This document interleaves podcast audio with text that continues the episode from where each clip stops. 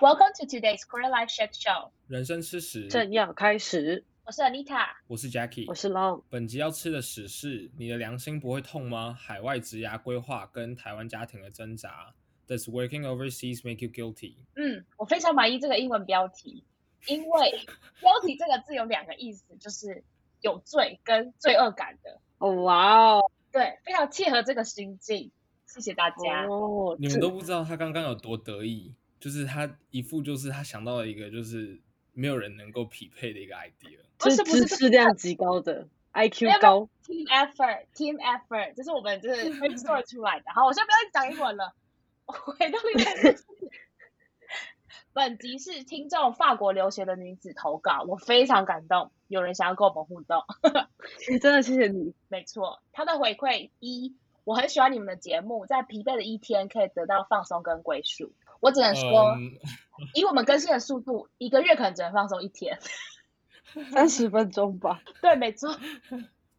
但是他，我接着有问他说，关于这个命题，他现在的感受是怎么样？那他是分享说，现在完全想待在国外，爸妈虽然支持，不过可以感受到他们担心女子，因为难免希望子女待在自己的身边。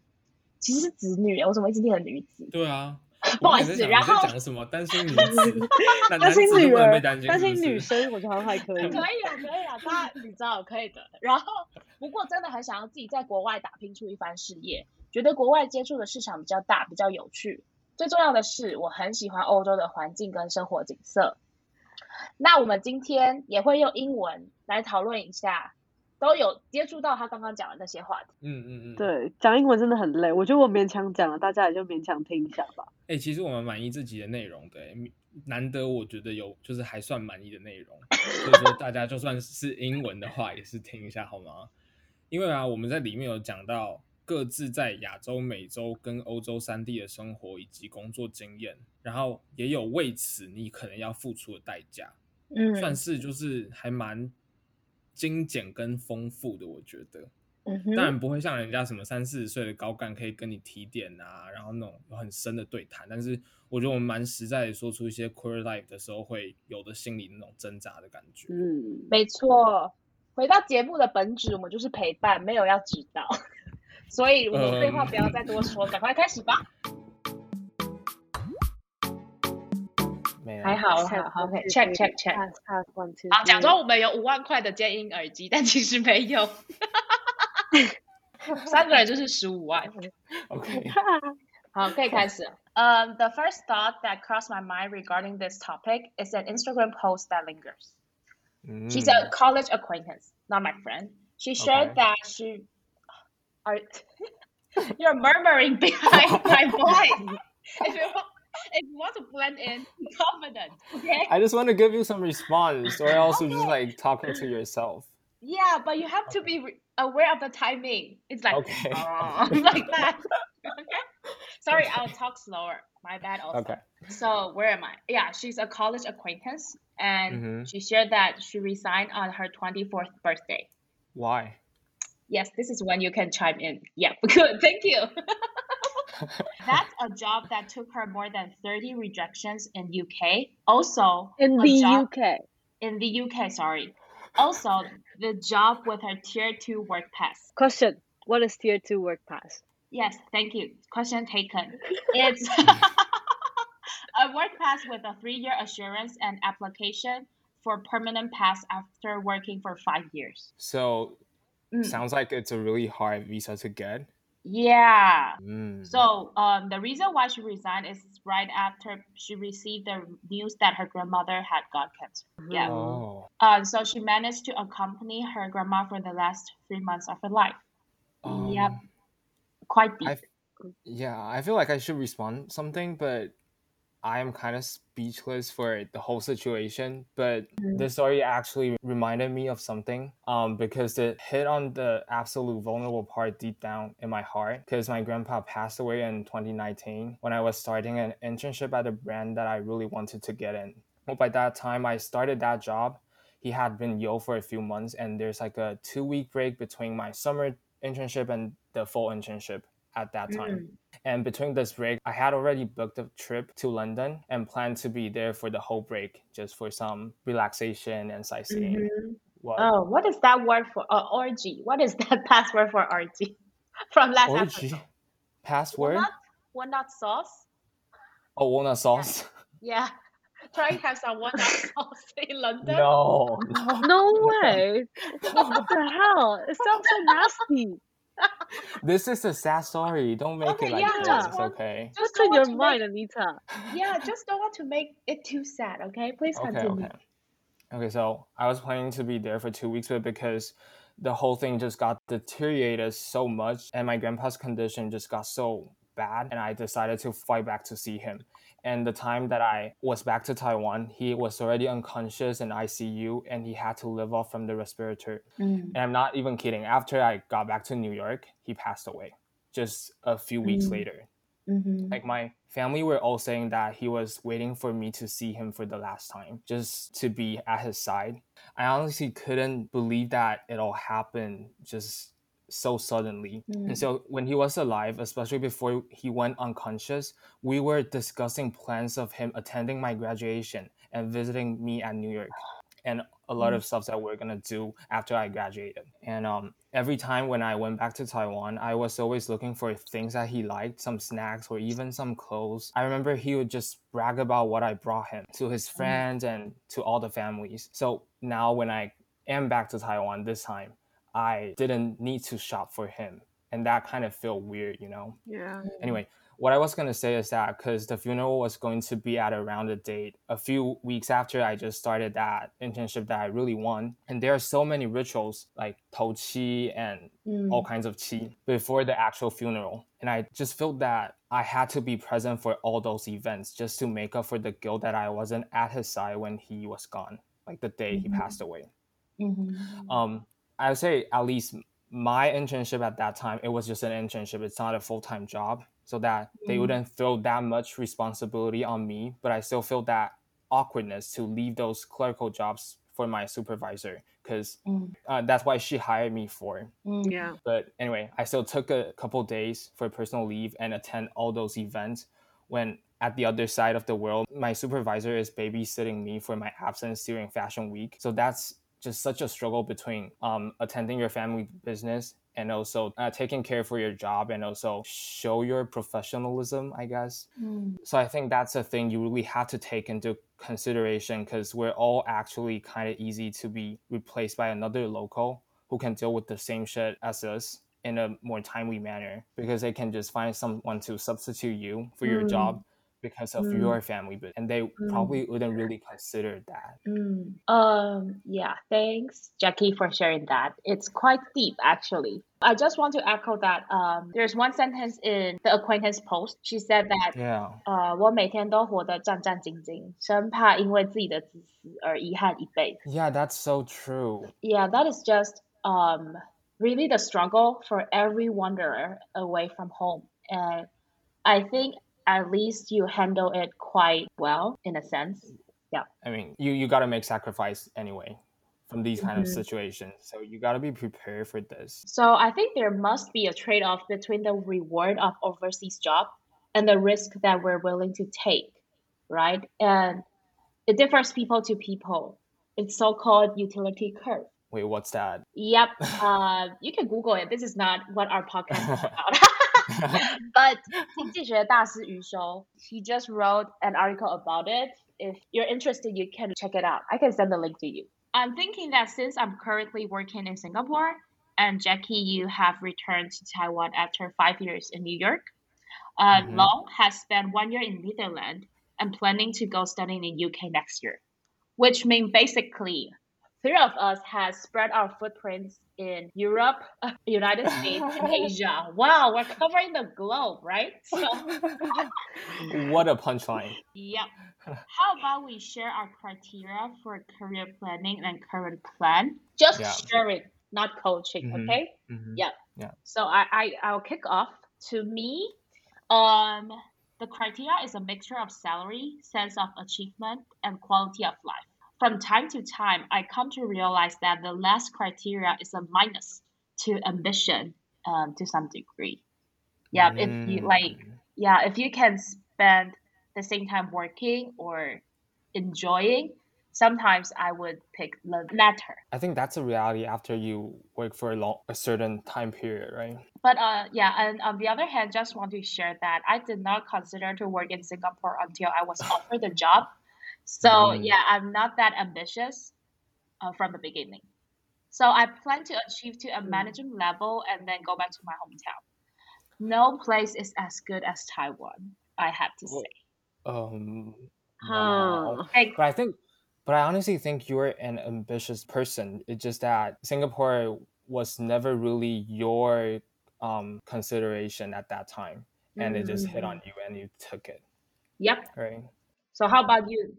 Oh, Mhm. so I think a sense of achievement plays a very important role in my life. It, and also, it's probably because I'm still in a very early phase of adult life. I still have that fantasy to complete and achieve something grand, something big. And I Mm-hmm. and also another thing that I would take into consideration is the lifestyle. I mean, Mhm. I think Taiwan is really good. Great food, bad weather, great people, and safe and nice. But I'm not saying that it's inferior to New York. But living there, I really enjoy myself and I really can see myself being there for a pretty long time. And if it not were for the military service, I'd probably beg like a dog to my supervisor and to my boss to ask them to apply visa for me. Okay, imagining you begging like a dog in my brain now. like Yeah, I like to see. like this. Oh. So how about you? I'm shocked. How can you do that? Uh, I do not really have a challenging work now, so I'm not really sure what can bring me sense of achievement. Mm, Uh, but I can tell myself fulfilled when I see my salary, though. that's Yeah. so true. Me too. Whenever I see the salary, it's just like a sense of achievement. Yeah, I just forget not everything. even even though it's not high. You, It's you like, don't oh yes, money. yeah you don't have to like emphasize that because you can you can use that to a uk trip okay it's enough okay back to you Mm. Well, so money can possibly be like a specific feature of the sense of my self achievement. Mm. yeah. So if I have chances to work overseas, I will love to because after you work overseas, you come back to Taiwan, you will have a really you can you can have higher salaries Mm. compared to others. Mm. Now still. Well, not really, but I mean, I mean, I mean, if it's if it's just studying there overseas, maybe there will not be a lot of differences. But if you work overseas and then you come back here to work, Mm, yeah, there will be quite a lot of differences. yeah, because you gain some experience, right? Yeah.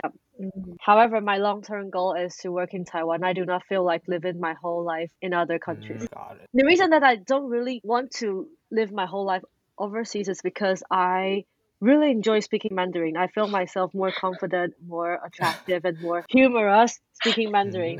Why are you laughing? Uh, it's like uh, I've never heard of someone say that I love speaking Mandarin. Like it's like my hobby, speak Mandarin, like that. I mean, I enjoy. Mm, mm, mm. You feel like Yeah. yourself more. Yeah. Yeah, and I can play. I can play with Yeah. words. I can make jokes. because that's what you're good at. Yeah, Yeah. I think that's a thing that we would um, inevitably face if we're working overseas. That you have to use a second language, no matter it's English or French or anything. And there will be a phase that you are struggling with the reaction time. Yeah. You just react slower, and you will miss the time to throw a joke because people have Yeah, moved yeah. Yeah. Yeah. Like me speaking English and me speaking Mandarin are two different people, and I don't like the one who's speaking. Like it's so boring, and it sounds so loud. Like I don't really like her. And you won't be friend with her. yeah, I won't.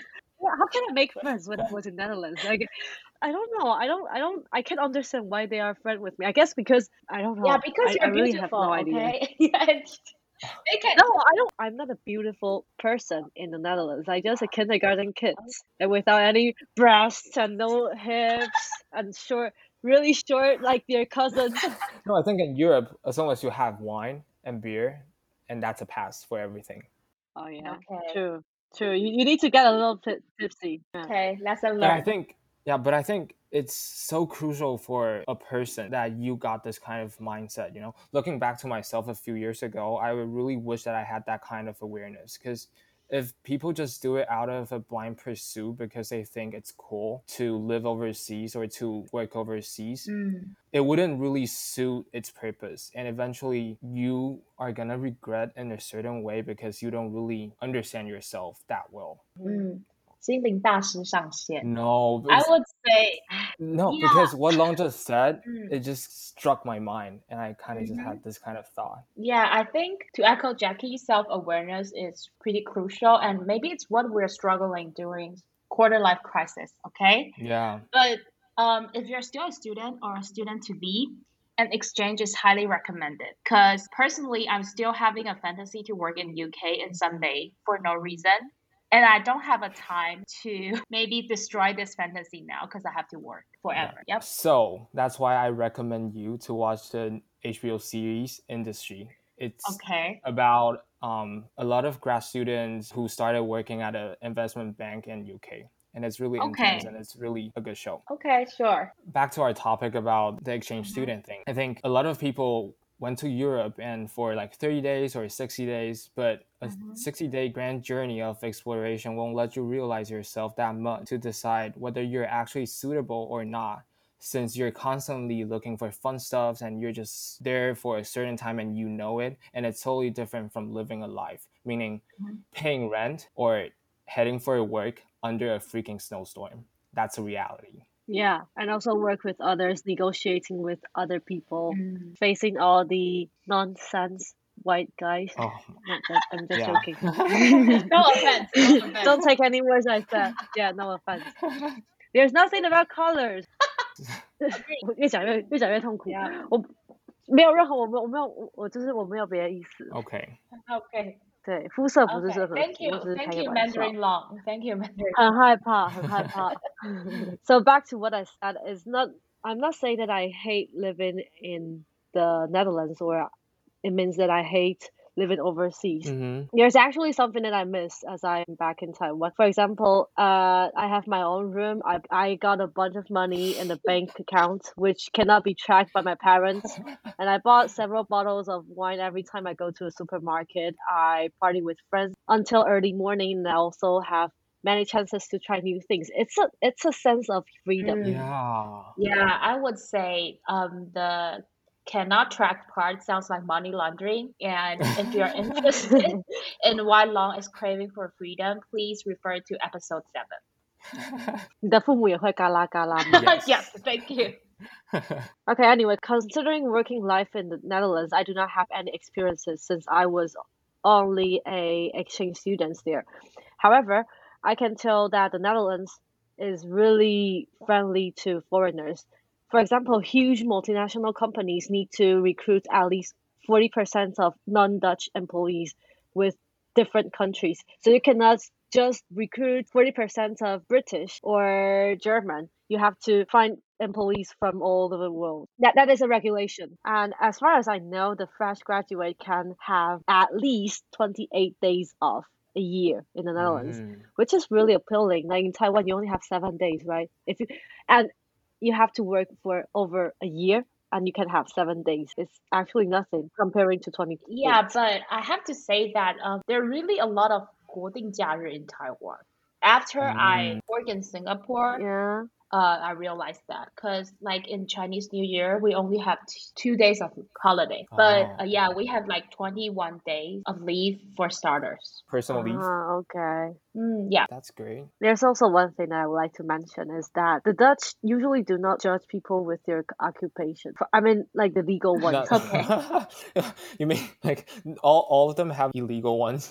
No, no, no. I'm just saying that if you're doing a legal job, they don't really judge. okay, you. Mhm. like, Like, your for day example, job. they can, yeah, it can be told from in terms of the salary. For example, the plumber can make quite a fortune. Mm, They Yeah. appreciate the skills, not the title. Yes. Mm, So I think for me, I think money is for sure a big incentive because even though living expenses high overseas, especially in New York, but there's always way you can save more when the salary is comparatively high, as in you're in the same level of the job, same position, it's paying higher and you get to find a way to save more. But I think another reason is the diversity. That's what really appeals to me, I think. Mm. Um, for diversity, my definition is the diversity of people and culture there. You get to Mm. see how different upbringing and culture affect a person, and you really start to understand different kind of history of a certain kind of culture.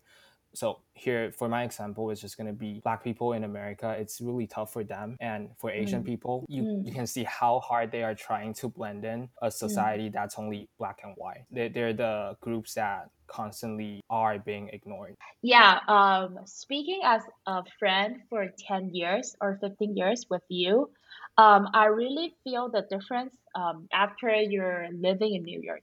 It's not like physically, but True. yeah, but the perspective or your mindset. It's just I, I do build my muscle after I go to New York, right? Physically, I do Okay. change. okay. You can post a pic, okay? Post your But we cannot touch you.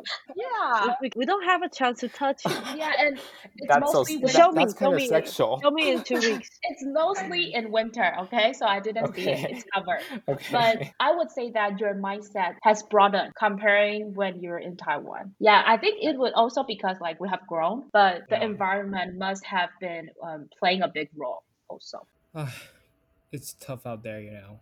You have no idea. Other than that, I think you get to really see the state of the art technology, like all kinds of fintech technology. Even if you don't want to immerse yourself in such capitalist environment, you can't dodge it because of the billboard commercial and all kinds of advertisement that's popping up on YouTube. Just like Mhm. the very hot topic Robinhood recently, you get to Mm. enjoy that first because I know Mm. Taiwan recently we s- s- started. I, I don't know more. You are so vague. Oh. What do you want to try to say? Okay, I, I you know, I try. I'm trying to get what you want to say. You're saying that what is new to Taiwan is really old in New York. I mean, In my I, sentence. Ye- Yep, I've yeah, seen it. yeah, yep. We're we're too late. We're so late. kind of like the democratization of all kinds of technology. It starts in New Mm. York. I have to say this; it's really true. Yeah. You know, and also Mhm. uh, um, all kinds of cultural exhibition. The Metropolitan of, eh, what's the name of that museum? The Met. I forgot the name. And um, Okay. the, all kinds of all, all kinds of auction places, the Christie's, Sotheby's, and all kinds of fashion shows. You get to Mm. experience it first. I think. Yeah, I would say the life is quite 丰富 in New York. Yeah. So yeah, from what you just shared, you are enjoying the Mm. like the technology side, fintech side, but also the fashion show is just a variety of lifestyle. But Yeah. um Yeah. yeah, but what I'm going to share is just some features of working in Singapore. Mhm. I think the first will be regional office. Working is Mhm. always a cycle of planning and then executing. Like no matter you're in Mhm. Singapore or Taiwan, yeah. it's just that a regional office you plan for 14 markets. So the Mm. impact is relatively bigger. But also uh, on the downside, the work is sliced more detailed. Like Mhm. um, you have only 10 people in Taiwan, but 60 people, different teams. Yeah. So it's impossible. Uh, no, it's possible to get stuck in PPT and Excels. You know, and uh, analyst work. and the people you meet, professional, capable, nice. My colleagues are mostly Singaporean and Indian, uh, and then some from US, UK. I don't know it's finance industry or just our bank, because my roommate, she works in software industry. Her colleagues range from China to Russia. Very interesting. Yeah. Yeah, I think Hmm. that's the perks of being in a mega city, international city. That's what it brings Mm. you. Yep, yep. Um, and then the second thing is CPF. Okay, let's help. Uh, we're gaining some knowledge here. CPF is Central Provident Fund, 新加坡公积金计划。 Okay. Does anybody feel interested in this knowledge? I know. There's some We'll, we'll, numbers we'll here. let her share. We'll let her Yeah. share. Dora time. No. Okay, yeah, it's a mandatory saving policy. You and your employer have to save 17% of salary for retirement, medical, and housing expense. So the interest Mm. rate is 3.5 to 5%. Okay, comparing Yearly? to the, yeah, yep. Um, I'm not sure, sorry. Monthly or year? I think it's monthly. I think it's monthly lah. okay. I think it's Monthly, yeah. that's a lot. Yeah. Oh no. Oh my God. I have to check. Monthly, that's so much. I think it's annual. Oh, okay lah, okay. It's annually. Let me check. Let me check. Okay, lah. Okay, Okay. Yeah, per We're annual. Sorry, sorry. Yearly, yearly. Okay, we Mm. are a fact-based podcast.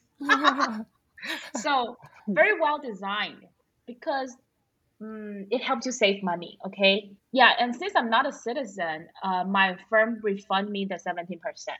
So it's Mm. basically a pay raise. So you're so you're richer Yeah, but You're with no interest rate. than others. Like I, I spend them okay. right away compared to Singaporean. They save it. it uh, so so this is an incentive to apply PR, permanent Mhm. uh, resident. Yep. So lastly, um, it's well known that the tax rate is very favorable in Singapore.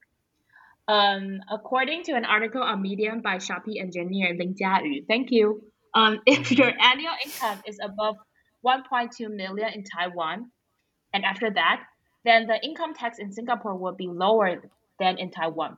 And the difference widen as the salary increases. Oh. Take 1.5 million annual, for example the tax you pay compared to salary is 3.8% in Singapore, which is uh, 6.2% in Taiwan. Yeah, so that's mm-hmm. the difference. I would say 1 million, 1 million, that range, you're in a different world. I don't know. I don't know. But uh, I do know that I sound like immigration official right now. 好，那以上这些东西其实我来新加坡以前就知道了。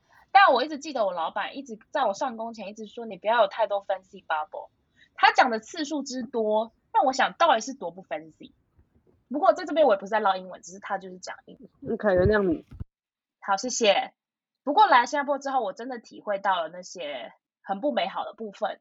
至于是什么呢？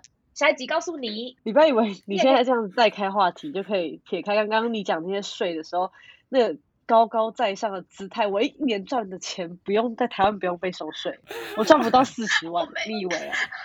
而且他刚刚很俏皮的语气，下集再告诉你。然后我想说我可以结尾了告，诉你，想想不好，可以真的。结尾了吧？可以可以，所以说我们下集就会跟大家说，不管你是赚一百万、一千万，还没有一千万，应该真的是会开心啦。，对，但是一千万以下我就不保证。所以说，我们下一集就会讲就是 life sucks 的故事，在国外如何被摧残，那就是嗯 reality，、就是走出你那个 fancy bubble。嗯哼，所以不免俗，find us on Instagram、Apple Podcast、Google Podcast、Anchor、Sound On、Spotify。Apple Podcast 要五颗星，没有打五颗星就不要留了。我们等我们有一天红了，我们就不会说喽，拜拜。补一个拜 K K Box，KK Box，Thanks，哦，对，KKBox。没关系，好没关系，拜。拜拜。